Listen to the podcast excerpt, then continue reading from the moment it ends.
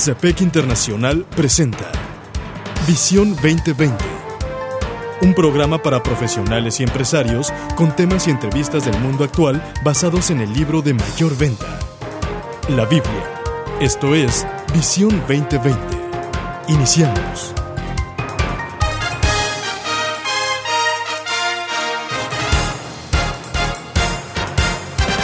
Bienvenidos a su programa Visión 2020. Les saludamos. El doctor Enrique Cepeda con la alegría de siempre. Y Edgar Medina. Hoy presentamos el programa 1169, Secretos Bíblicos del Éxito, segunda parte.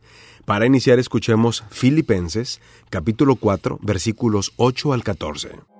Por último, hermanos, consideren bien todo lo verdadero, todo lo respetable, todo lo justo, todo lo puro, todo lo amable todo lo digno de admiración, en fin, todo lo que sea excelente o merezca elogio. Pongan en práctica lo que de mí han aprendido, recibido y oído, y lo que han visto en mí, y el Dios de paz estará con ustedes. Me alegro muchísimo en el Señor de que al fin hayan vuelto a interesarse en mí. Claro está que tenían interés, solo que no habían tenido la oportunidad de demostrarlo. No digo esto porque esté necesitado, pues he aprendido a estar satisfecho en cualquier situación en que me encuentre. Sé lo que es vivir en la pobreza y lo que es vivir en la abundancia. He aprendido a vivir en todas y cada una de las circunstancias, tanto a quedar saciado como a pasar hambre, a tener de sobra como a sufrir escasez. Todo lo puedo en Cristo que me fortalece. Sin embargo, han hecho bien en participar conmigo en mi angustia. Doctor, esta es la segunda parte de una entrega que hemos basado en un maná de lunes escrito por Rick Warren, autor de Una vida con propósito, pero que escribe en esta ocasión para las series de Maná de lunes, que son un servicio a la comunidad de negocios que publica el CBMC Internacional y que por cierto millones de usuarios lo reciben absolutamente de manera gratuita en sus correos electrónicos, quienes de la audiencia no lo estén recibiendo y deseen hacerlo, escríbanos a nuestro correo electrónico o a nuestra cuenta de Facebook, donde nos encuentran como programa Visión 2020, y solicítenlo.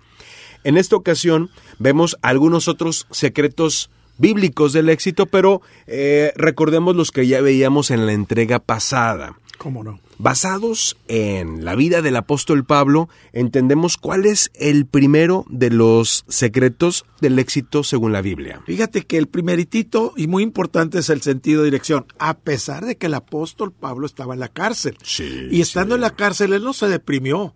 Él decía, quiero que sepáis, hermanos, que las cosas que me han sucedido han redundado más bien para el progreso del Evangelio, de tal manera que mis prisiones se han hecho patentes en Cristo en todo el pretorio, o sea, y en todos los demás, o sea, en la, en la, en la guardia presidencial, eran los soldados que un, un día iban a ser futuros generales. Sí. Pablo tenía uno a la derecha y otro a la izquierda. Y les predicaba. Les predicaba, al Claro. grado que al final de la epístola dice, los de la familia del César los manda a saludar. Sí, y dicen sí. que esa familia del César eran esos pretorianos, esos futuros generales Claro. que estaban siendo guiados a Cristo. Cada día Sí, soldados romanos que trabajaban para el César, que habían estado custodiando a Pablo y que regresaban a sus hogares en Roma, pero ahora con el Evangelio. Así es.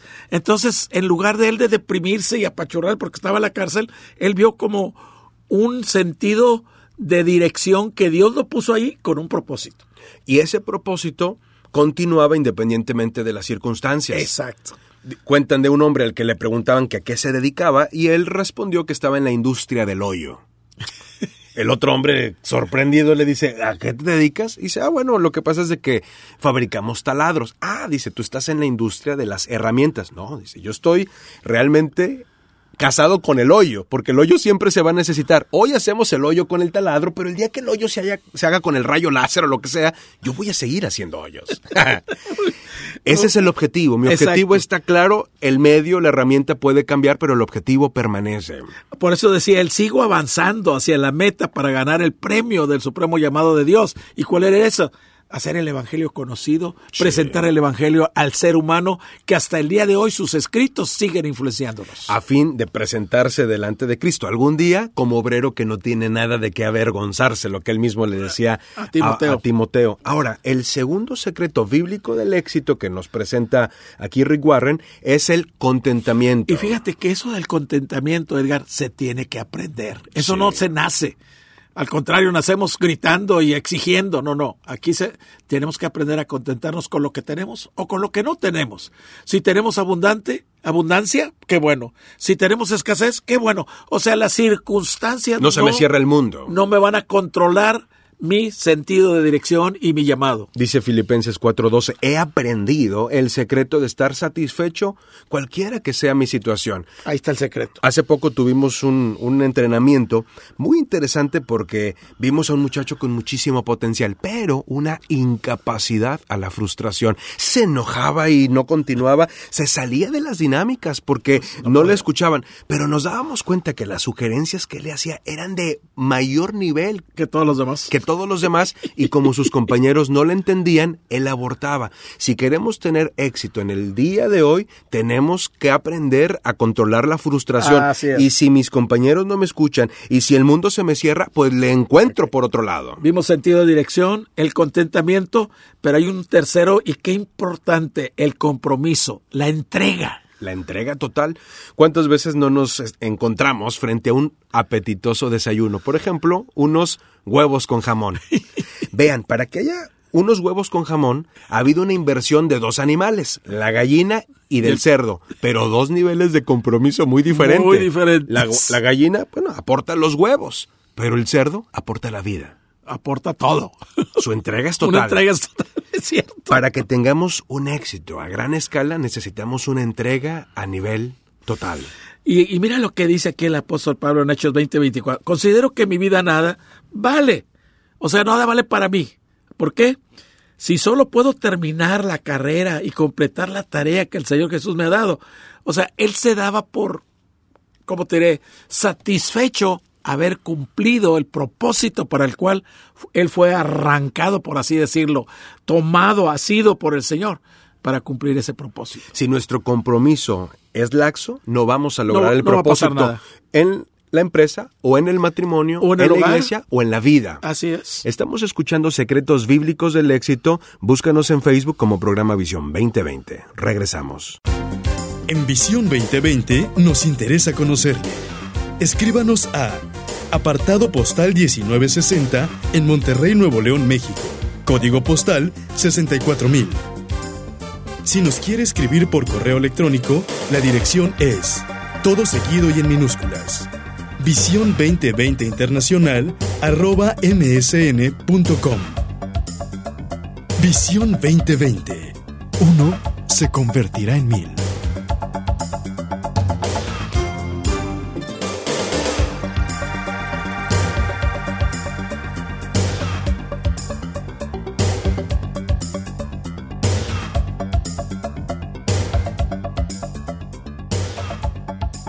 Doctor, continuamos con este que es el programa 1168. Con ese número, quienes deseen volverlo a escuchar o compartir con alguien más, pueden encontrarlo en nuestro canal de YouTube y el título Secretos Bíblicos del Éxito, segunda parte. Quienes deseen formar parte de alguna mesa de CEPEC o del Comité de Profesionales y Empresarios Cristianos o quieran formar un grupo en su ciudad, pónganse en contacto con nosotros también a través de cualquiera de nuestros medios de contacto. Qué importantes estos secretos bíblicos del éxito, el sentido de dirección, el contentamiento, el compromiso, pero hay otro, doctor, la compasión. Al igual que el apóstol Pablo tuvo en cuenta las necesidades de las personas a su alrededor, también debemos esforzarnos por proteger los intereses de aquellos que trabajan con nosotros, o sea, Sí. estar preocupados. No sé si supiste en ese libro de los siete hábitos. De la gente altamente efectiva. ¿Te fijaste cómo empezó el libro? Sí, de unos no. niños que se subieron al tren y Sí, era un desorden y una persona quiso, pero cuando supo Que acababan ac- de perder a su madre. entonces lo, lo comprendió. Claro. Ahí entró la compasión, ahí entró la empatía. Y yo creo, que- y aquí el apóstol Pablo lo dice allá en 1 Corintios, ¿qué nos dice? Puedo tener todo el conocimiento y la fe para mover montañas, pero si no tengo amor, nada soy. Si no estoy comprometido a ayudar a mi prójimo, a bendecir a mi prójimo, a, a- a sostener, pues nada soy, de nada me sirve. Y debemos de saber que las empresas están formadas por personas y la primera compasión es a mi equipo de trabajo. Exactamente. Ahora, aquí hay un cuarto secreto y esta es una fe entusiasta. Qué importante, los líderes de éxito creen firmemente en su misión y su entusiasmo es contagioso. Ahí está la, ahí está la clave. Y lo es porque Filipenses capítulo 4, versículo 13 nos dice, eh, tengo la fuerza para tener todas las cosas en Cristo que me fortalece. Estoy listo para cualquier cosa por medio de aquel que infunde la fuerza interior dentro de mí para hacer eso. O sea, a lo mejor yo no puedo físicamente, a lo mejor yo no puedo intelectualmente por mis conocimientos, pero Dios me da la inspiración, Claro. la unción, el poder para hacerlo. Creo. Y esa creencia me lleva a tener un poder activo dentro de mí.